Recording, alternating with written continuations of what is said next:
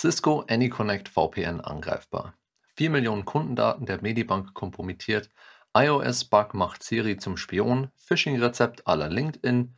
Romcom Red Angriff auf ukrainisches Militär. Iranische Atomenergiebehörde gehackt und New York Post durch Mitarbeiter gehackt. Mein Name ist Frederik Mohr und das sind die Infosec News der Woche. Aus der Kategorie Schwachstellen und Exploits. AnyConnect VPNs angreifbar. Der Tech-Riese Cisco warnt vor zwei aktiv ausgenutzten und eigentlich seit zwei Jahren gepatchten Sicherheitslücken auf ihrer Webseite. Normalerweise sollte die VPN-Software Cisco AnyConnect Secure Mobility Client Remote-Mitarbeitern einen sicheren Zugriff auf das Unternehmensnetzwerk ermöglichen. Die Schwachstelle mit der Bezeichnung CVE 2020-3153 kann einem angemeldeten Benutzer die Möglichkeit geben, beliebigen Code auf dem betroffenen Rechner mit Systemrechten auszuführen.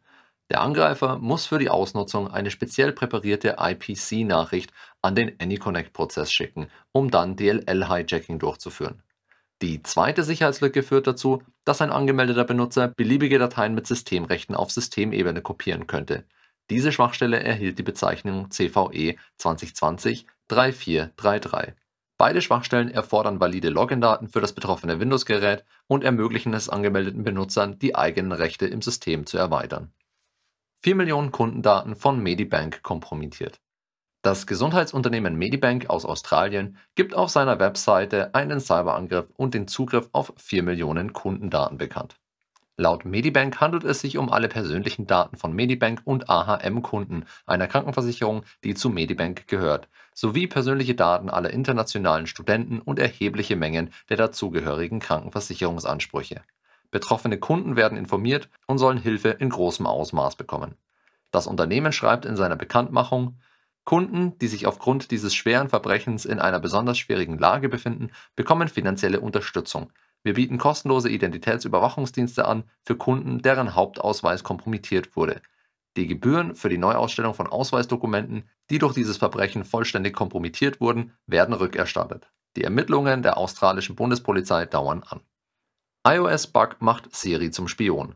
Der App-Entwickler Guilherme Rambo schreibt in seinem Blog über einen iOS-Bluetooth-Fehler, der das Belauschen möglich macht. Die Sicherheitslücke erlaubt Apps mit Zugriff auf Bluetooth, Audiodateien der Diktierfunktion der iOS-Tastatur aufzuzeichnen. Bei einem Angriff ist es Kriminellen außerdem möglich, die Nutzergespräche mit Siri mitzuschneiden, während AirPods oder Beats-Headsets benutzt werden. Das alles ist möglich trotz fehlender App-Berechtigungen für das Mikrofon. Auch gab es während des Abhörvorgangs keinen Hinweis darauf, dass das Mikrofon aktiviert ist. Im Rahmen seiner Untersuchungen fand der Entwickler auch raus, dass AirPods und andere Apple und Beats Kopfhörer einen Dienst im Code enthalten. Dieser ermöglicht es allen Apps, die das Gerät benutzen, die gesprochenen Audiodateien ohne vorher erteilte Berechtigungen zu lesen. Betroffen sind iPhone, iPad, Apple TV und auch die Apple Watch. Die Sicherheitslücken hat der Entdecker gemeldet. Die behobene Schwachstelle bekam die Nummer CVE 2022-32946 und der Entdecker 7000 Dollar als Belohnung. Aus der Kategorie Hackergruppen und Kampagnen.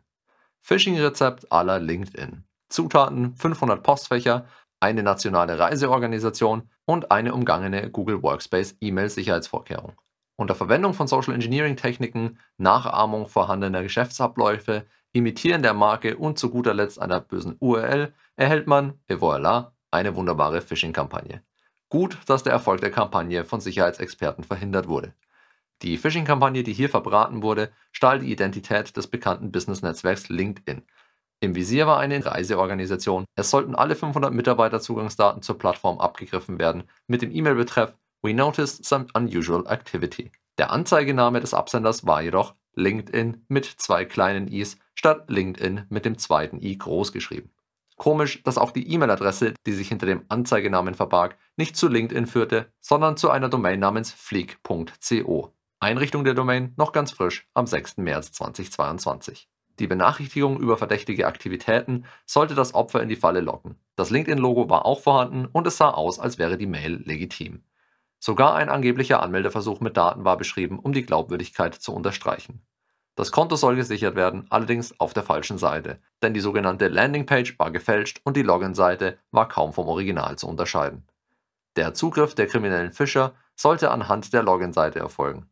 Hätten die anvisierten Opfer ihre Daten eingegeben, wäre die ausgeklügelte Phishing-Kampagne erfolgreich verlaufen und die Angreifer hätten die Benutzernamen und Passwörter stehlen können. An der Stelle ein kleiner Einwand in eigener Sache. Die LinkedIn-Phishing-Kampagne ist sicherlich nichts wahnsinnig Besonderes, checkt aber fast alle Boxen eines detaillierten Angriffs gegen Mitarbeiter eines Unternehmens. Weil diese Angriffe im heutigen Arbeitsalltag leider keine Ausnahme sind, sondern in vielen Unternehmen schon fast zur Tagesordnung gehören, gehen wir auf diese und viele weitere Themen in unserer Security Awareness Schulung ein. Mitarbeiter sollten nicht nur wissen, wie sie Phishing-Attacken erkennen und vermeiden, sondern auch, warum Spamfilter und Antivirusprogramme keinen kompletten Schutz bieten und daher aufmerksam sein nach wie vor wichtig ist. Mehr Infos und einen ersten Eindruck zum Kurs gibt es auf learn.lastbridge.com.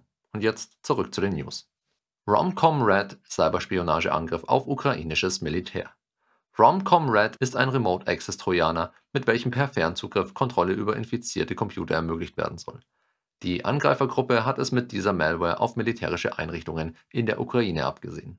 Zuvor ist Romcom Red bereits bei Angriffen auf Lebensmittelunternehmen und IT-Unternehmen aus den Philippinen, USA und Brasilien in Erscheinung getreten. Eben genau diese kriminelle Gruppe versuchte nun das ukrainische Militär mit einer gefälschten Version des Programms PDF-Filler zu täuschen. Am 20. Oktober startete die Angreifergruppe eine neue Kampagne mit einer gefakten PDF-Filler-Webseite, um einen Payload mit der Malware Romcom Red einzuschleusen. Die Aufgabe des RADs ist es, Systeminformationen zu sammeln, zu denen Aufzählungen von Festplatten und Dateiinformationen gehören. Auch Informationen über lokal installierte Anwendungen und Speicherprozesse sollen so herausgefunden werden. Noch eine Besonderheit der Schadsoftware liegt darin, dass sie in der Lage ist, Screenshots anzufertigen, um diese mit vielen anderen gesammelten Daten an die hardcodierten Command-and-Control-Server zu schicken. Mit einem speziellen Befehl können die Cyberkriminellen außerdem die Malware automatisch vom Opfersystem löschen, um keine Spuren zu hinterlassen. Aus der Kategorie Wirtschaft, Politik und Kultur. Iranische Atomenergiebehörde durch Hacktivisten gehackt. Auf der Seite der iranischen Atomenergiebehörde AIIO war eine Mitteilung zu lesen, in der sie bekannt gaben, dass in den E-Mail-Server einer ihrer Tochtergesellschaften eingedrungen wurde. Die Hackergruppe Black Reward veröffentlichte die gestohlenen Daten, welche aus täglicher Korrespondenz und technischen Memos bestehen sollen, auf einem Telegram-Kanal. Die Angreifer erklärten zudem, es wären in den Daten auch Pässe und Visas von iranischen und russischstämmigen Personen dabei, die mit der iranischen Behörde kooperieren sollen. Zweck dieser Aktion war scheinbar Aufmerksamkeit zu erregen in Bezug auf den Tod der jungen Frau Masa Amini. Die Hacker unterschrieben mit Für Frauen, Leben, Freiheit. New York Post durch Mitarbeiter gehackt. In einem Beitrag auf Twitter erklärte die New York Post am 27. Oktober gehackt worden zu sein und dass sie den Vorfall noch untersuchen zum derzeitigen Zeitpunkt. Hintergrund war im Endeffekt ein mittlerweile entlassener Mitarbeiter, der auf den sozialen Medien der Boulevard-Zeitung sexistische, gewalttätige und rassistische Schlagzeilen gegen Politiker veröffentlichte. Die Beiträge sind in der Zwischenzeit bereits gelöscht worden. Der ganze Vorfall war demnach also doch kein Hack, zumindest nicht von außen. Wie in so vielen Fällen kam die Bedrohung auch in diesem Fall von innen. An dieser Stelle zum Abschluss eine kleine Denkaufgabe. Werden die Berechtigungen in eurem Unternehmen nach klaren Richtlinien und auch nur dann vergeben, wenn sie für die Arbeit tatsächlich notwendig sind? Ist das auch nachvollziehbar? Und was passiert, wenn ein Mitarbeiter Bösartiges im Sinn hat? Kann das auch nachvollzogen werden? An dieser Stelle keine Werbung, sondern wirklich einfach nur die Denkaufgabe. Ich würde normalerweise sagen, schreibt es mir in die Kommentare. Das ist aber, glaube ich, eher ein Fall, den ihr am besten intern behandelt. Das war's für diese Woche mit den Weekly Infosec News. Abonniert die News als Newsletter auf unserem YouTube-Channel oder als Podcast. Wenn ihr uns einen Gefallen tun wollt, spread the word, erzählt es euren Kollegen und euren Freunden und wir sehen uns nächste Woche wieder. Bis dann, stay safe.